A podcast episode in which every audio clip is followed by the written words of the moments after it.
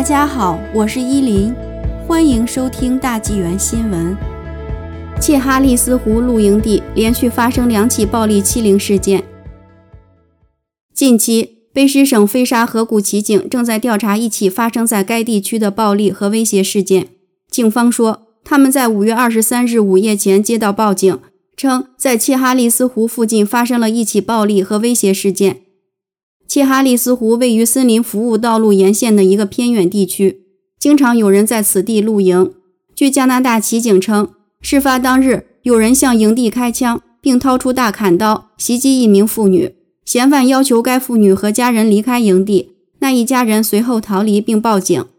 克里斯塔·弗罗利克警官说，这名女子身体没有受伤，但这起事件显然非常令人担忧，属犯罪行为。他说。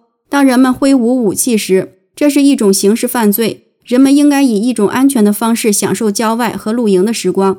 他希望任何知情者都可以帮助他们提供线索。目前，警方发布了嫌疑人的照片，希望公众能帮助辨认。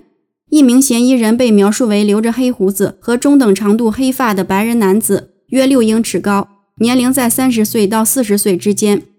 第二名嫌疑人也是一名白人男子，约四十岁。秃顶，留黑色山羊胡，体重约两百五到三百磅。但这并不是当地警方从那个周末开始调查的唯一一起事件。骑警在六月一日周二的新闻发布会上说，这是该地区营地发生的第二次暴力和威胁事件。另一起事件据称发生在五月二十一日，当时在哈里森湖的露营者说，他们被一个派对团体欺凌和威胁。上周，这些露营者告诉温哥华 CTV 新闻。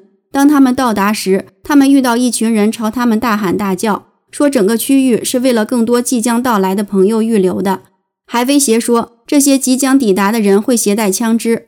骑警表示，他们也在调查这起事件。弗罗利克说，目前没有迹象表明在那个周末发生的两起事件有什么关联。警官麦克萨金特在一份新闻稿中说，这些犯罪行为是不能容忍的。阿加西骑警将继续调查这些事件，以追究相关人员的责任。